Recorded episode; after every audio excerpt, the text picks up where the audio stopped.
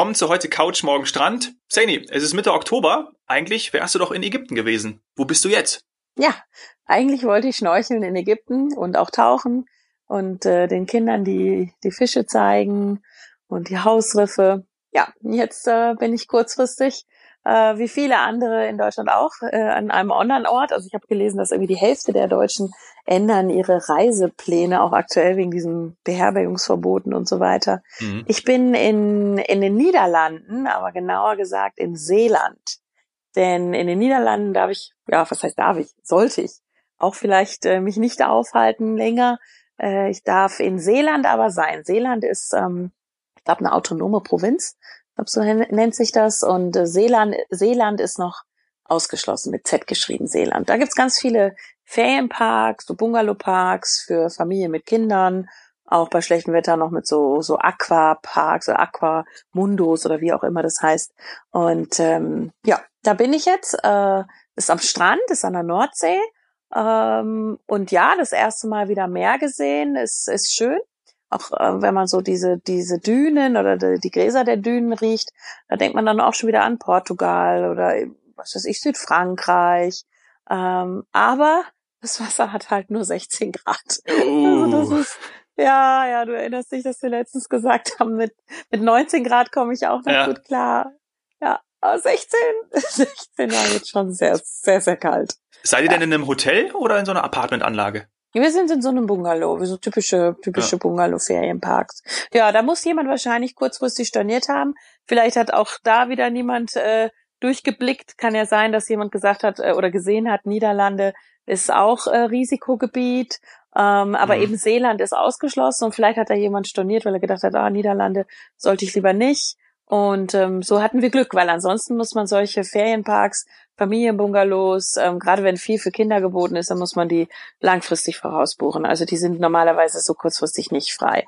Und ich habe relativ lange ja gepokert mit mit Ägypten. Ich wollte wirklich gerne hin zum zum Schnorcheln und Tauchen, aber äh, es ist dann am Ende durch die Reisewarnung gibt's gibt's auch keine Flüge.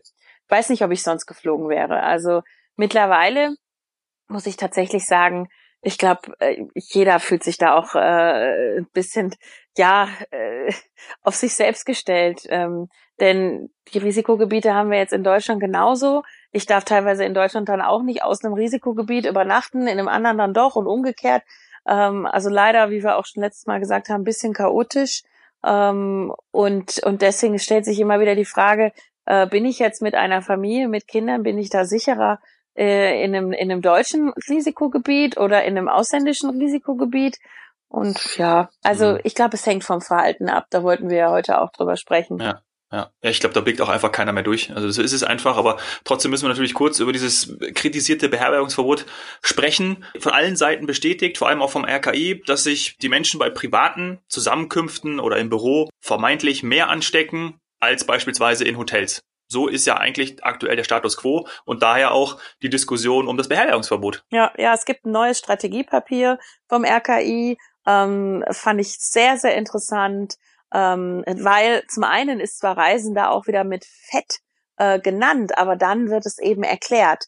Ähm, es geht gar nicht so sehr um das, ähm, um das Verreisen, um das Mobilsein, sondern es geht darum, dass die Menschen, die reisen und mobil sind und sich dann mit vielen Menschen treffen und eben feiern oder in geschlossenen Räumen sind, dann ist das Ansteckungsrisiko ebenso hoch und auch bestätigt, dass es stattgefunden hat in den letzten Monaten und jetzt ja auch wieder Wochen. Das heißt, es geht nicht darum, dass man nicht den Ort A und äh, also den Ort A nicht verlassen darf, um zum Ort B zu gehen, sondern wenn ich wie jetzt hier in in einem Ferienhaus oder in einem Hotel am Meer bin ähm, und ich sehe Kinder draußen am Strand mit dem Drachen spielen ähm, und, und spazieren gehen mit den Eltern äh, und ansonsten aber nicht in einer großen Gruppe, wie zum Beispiel vielleicht in einem Klassenverbund oder in einem Restaurant oder auf einer Feier, ähm, dann ist das Ansteckungsrisiko im Urlaub genauso gering wie zu Hause. Aber umgekehrt, wenn ich mich zu Hause ständig mit Freunden treffe, ähm, mit mehreren Menschen in Gruppen zusammen bin, dann ist zu Hause äh, in dem Sinne risikoreicher als in einem Urlaub, wo ich die Zeit vor allem alleine oder mit zwei, drei Menschen verbringe. Mhm. Ja, und deswegen wird es auch so kritisiert, weil es wieder absolut nicht differenziert ist, sondern es ist, es ist chaotisch. Also differenziert im Sinne von man hat es nicht, man hat nicht differenziert ausgearbeitet, was man wirklich verhindern will. Man will verhindern, dass es zu enge Kontakte gibt und dass es zu, zu viele Kontakte zwischen Menschen mit Infektionen gibt. Das verstehe ich auch. Äh, aber das, das muss man erklären. Man darf nicht immer erwarten, dass das jeder sofort äh, versteht, was die sich da ausgekaspert haben, vor allem wenn es so viele verschiedene Regelungen gibt. Es gab ja irgendwie heute den Gag, äh, wenn man die 700 verschiedenen Beherbergungsregeln äh, kennt, äh, dann wäre man gut informiert. Ja, es kann natürlich keiner 700 Regeln auswendig lernen. Ist ja Quatsch. Nee. Aber ist ja einfach auch eine wichtige Botschaft, dass das Risiko nicht an den Ort der Reise gebunden ist, sondern wesentlich einfach von dem Verhalten dann des Einzelnen und der Gruppe abhängt. Das ist ja eigentlich die Aussage. Genau. Richtig, nicht mehr den schwarzen Peter allen geben, die verreisen. Ja. Also nicht mehr bitte mit dem Zeigefinger auf Leute zeigen, die, äh, die sagen, sie fahren in Urlaub. Wenn die in Urlaub auf einer Almhütte sind oder wie jetzt hier am Strand mit ihren zwei Kindern, genauso wie sie es, wie sie es zu Hause wären, oder, oder ähm, hier Familie mit einem Kind und einem Hund, äh, die spazieren gehen, äh, Stöckchen werfen und so weiter. Äh, warum sollen die nicht auch mal in den Herbstferien ihre vier Wände verlassen, um, um einmal im Jahr rauszukommen? Wirklich, muss man ja sagen, frische Luft, Meeresbrise äh, zu schnuppern und, und ähm, dann sich in der Zeit nicht anzustecken. Wenn es aber darum geht, mit einer Gruppe von Menschen zusammenzukommen, zu feiern, Alkohol, also zeigt sich ja immer wieder, ähm, dass es auch äh, das Ansteckungsrisiko fördert. Man wird natürlich etwas äh, etwas gelöster, übergriffiger, dadurch übergriffiger, die Viren dann auch ja. übergriffiger. Ja, das ist das ist etwas, wo wir jetzt alle vorsichtiger sein sollten. Vorsichtiger, weil wir natürlich dann unsere, unsere Risikogruppen und so weiter schützen wollen. Aber die, die schwarze Peter immer auf Reisen, ich glaube, das zeigt sich ähm, immer deutlicher, dass es das nicht, nicht sein kann und auch nicht sein sollte. Denn wir sind ähm, in der Touristik eine sehr, sehr vernünftige Branche, die sich sofort an alle Regeln hält ähm, und auch nachzählt, was haben wir für Fälle, was ist passiert. Also zum Beispiel hatten wir ähm, gerade veröffentlicht, ähm, wie viele Gäste mit uns ähm, seit der Öffnung äh, in die Türkei geflogen sind und wie viele davon tatsächlich positiv getestet wurden. Denn, denn wir haben ja den Gästen ermöglicht, sich testen zu lassen vor Ort, recht unkompliziert. Die konnten dann, also sie mussten ja auch vor der Einreise in Deutschland einen Test vorweisen. Und wenn du dann von 60.000 ähm, Gästen in der Türkei. Also wir alleine hatten 60.000 Gäste mit der FDI Touristik in der Türkei und davon sind 200 positiv getestet worden.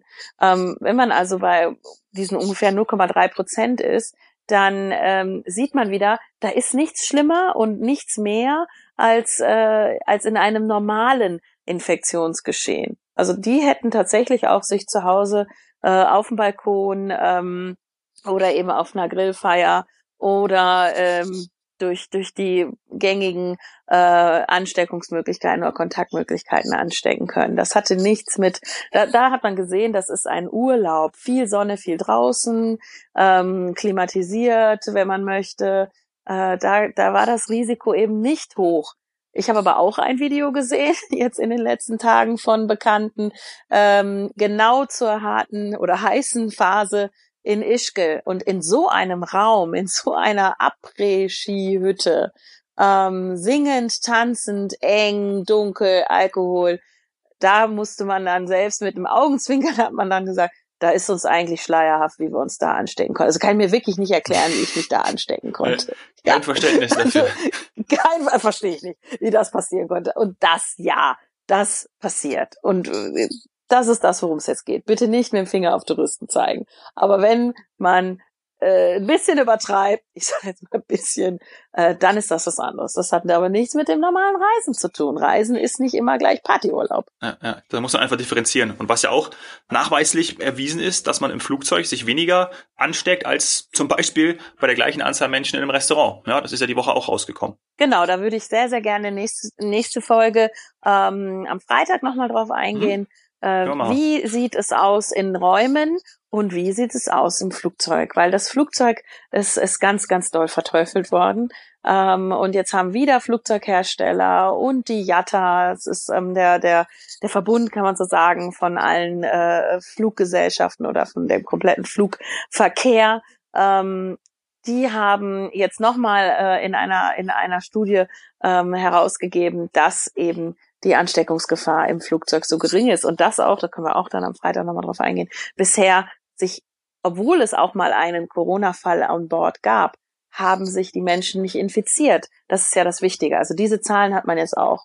Mhm. Das ist, finde ich, jetzt mal der erste, erste Schritt in diese Richtung, dass man, dass man auch vielleicht die Angst vorm Fliegen wieder ein ja. bisschen los wird. Bedeutet für uns, dass wir ja auch uns Ziele raussuchen können, wo wir jetzt hinfliegen können. Zum Beispiel nach Kuba. Ja, da, müssen. Da hat ja, ja hat ja der Präsident äh, die Woche auch eröffnet, dass man sagt, äh, 13 von 15 Regionen, ich glaube, so war es denn jetzt wieder oder werden, ist geplant, für Touristen äh, wieder bereichsbar wieder eröffnet. Ist ja auch ein gutes Zeichen. Ja, ja, zum Glück. Also ich denke, das ist gerade auch natürlich für die Kubaner ganz wichtig und und auch für uns in der Touristik haben wir damit ein ein Zielgebiet, was sehr sehr beliebt ist, ähm, wo die Condor jetzt dann auch im Winter wieder hinfliegt. Das hilft uns mit Direktflügen und ähm, dann haben wir da ein Wasser, was nicht 16 Grad hat. Das ist, das macht dann schon einfach. Das kann ich bestätigen. Ich bin schon mal auf Kuba gewesen, habe sogar das ganze Land bereist, fünf Tage mit dem Fahrrad. Unfassbar toll. Das ist ja die grünste ähm, Insel in der Karibik und habe auch unfassbar schöne Strände kennengelernt. Havanna ist natürlich auch ein absolutes Muss. Also kann ich nur empfehlen. Bist du auch schon mal da gewesen? Genau, ich war ja, glaube ich, ähm, ein paar Monate nach euch. Ah ja. Und ähm, ja, ich, ja, ja, also ich habe da auch äh, Tipps bekommen. Dann von meiner besseren von Hälfte, weil sonst, ja, sonst würde genau. ich jetzt hier genau. nicht so, äh, so ahnungslos sitzen. Ja, ja, doch, doch, wir haben uns da ausgetauscht. Und ähm, ich hatte tatsächlich äh, Kuba immer auf meiner Bucketlist, wollte, wollte unbedingt mal nach Kuba. Und dann ist es recht kurzfristig gewesen, dass wir, dass ich mich dafür entschieden habe. Und ähm, ich hatte, ich hatte alles. Ich hatte von von ähm, absoluten Aha- und Wow-Momenten, ähm, gerade in der Altstadt von Havanna, äh, durchaus auch mal geprägt von äh, dem Bild mit einem Mojito oder einem Daikiri, Daikiri in der Hand. Ich doch, doch ganz gerne äh, Rum eher trinke als jetzt der der ganz allseits beliebte Gin. Ähm, das war das waren da waren schöne Momente dabei, auch mal eine Zigarre geraucht und natürlich mhm. Musik gehört, ähm, die Altstadt genossen, als auch äh, ja natürlich äh, Trinidad. Die die Altstadt von Trinidad war für mich ein, ein Aha-Erlebnis, äh, wirklich schön, wie man es sich vorstellt, von früher, von den Spaniern erbaut, das sieht man auch, ähm, sehr schön. Und dann waren natürlich auch so Momente dabei, wo man gemerkt hat, aha, die Menschen, ähm, die brauchen den Tourismus und ähm, die sind froh über jeden Gast, der da kommt und einkauft und mit einem Cadillac fährt, weil das ist nicht so romantisch, wie man sich das immer nur vorstellt und denkt, da fahren die Cadillacs durch Kuba die ganze Zeit, die alten Autos, äh, in, in Bonbon rosa oder, oder Pastellblau, was wirklich schön ist. Also die, die Autos sind der Wahnsinn. Ja. Ähm, egal ob Cabrio oder geschlossen. Aber warum fahren sie die oder warum fahren sie damit auch dann Touristen herum? Weil sie, weil sie nicht anders können, weil sie das brauchen. Und äh, das ist für sie eine, eine Form ähm, äh, der, der, der Einkommen zu erzielen. Und deswegen erhalten die die alten Autos, wo bei uns wahrscheinlich schon jeder Zweite gesagt hätte, schmeiß ich weg, ist alt, ja. muss weg. Die meisten, die meisten ja. haben ja schon den fünften Motor drin. Also wenn man wirklich mal unter die ja. Haube schaut, das ist ja äh, total krass. Aber sie haben auch, wie du schon sagst, sie haben auch nichts anderes. Deswegen ist es für die Existenz, also es ist wirklich lebenswichtig und, und notwendig. Daher unser heutiges Ziel Kuba für den einen oder anderen sicherlich auch auf der Bucketlist und möglich. Ja, also ich sollte, also für Menschen, die die ähm, die Karibik äh, vielfältig kennenlernen möchten, also auch, wie du schon gesagt hast, es ist grüner, es geht halt ähm, auch im, im Landesinneren ähm, hoch hinaus, ähm, dann ist, ist, ist Kuba definitiv eine der Inseln, die man gesehen haben sollte. Ähm, Kunst, Kultur, ähm, Lebensgefühl, natürlich klar auch die politische Situation ist, ist auch interessant. Sollte man sich auch mit beschäftigen, ist sicher etwas, was äh, auf den anderen Inseln dann so nicht vorhanden ist. Und ähm, also mein Tipp wäre dann tatsächlich, dass man ähm, eine Rundreise macht, damit man eben das alles sieht, was wir besprochen haben, gerade die hohen Berge, ähm, eben Kunst und Kultur, Menschen ähm, auch mal kennenlernt.